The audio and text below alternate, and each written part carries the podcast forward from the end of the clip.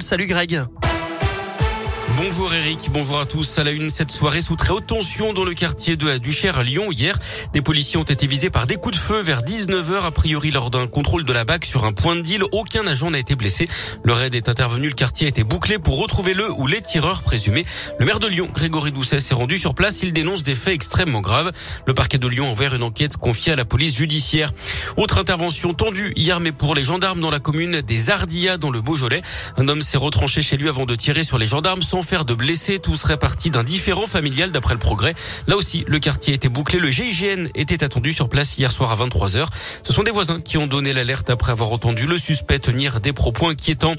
Une enquête en cours après des soupçons d'agression à caractère antisémite. Samedi au centre commercial Carré de Soie deux étudiants qui sortaient du cinéma auraient été pris à partie par trois personnes. Ils auraient été frappés, menacés et dépouillés de leur carte bancaire avec les codes.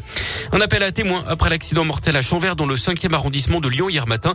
Un cycliste a chuté avant d'être mortellement percuté par deux voitures vers 6h40. Une enquête est ouverte pour identifier la victime. Du sport, du foot, on joue ce soir avec les filles de l'équipe de France qui disputent un match de qualification pour la prochaine Coupe du Monde. C'est à partir de 17h au Kazakhstan. Et puis la météo avec de la grisaille et de la pluie ce matin dans l'agglomération lyonnaise avec une dizaine de degrés. Ça va se dégager avec le retour des éclaircies à Lyon cet après-midi. Ça va se dégager, ça va donc se réchauffer avec 16 degrés à attendre pour les maximales.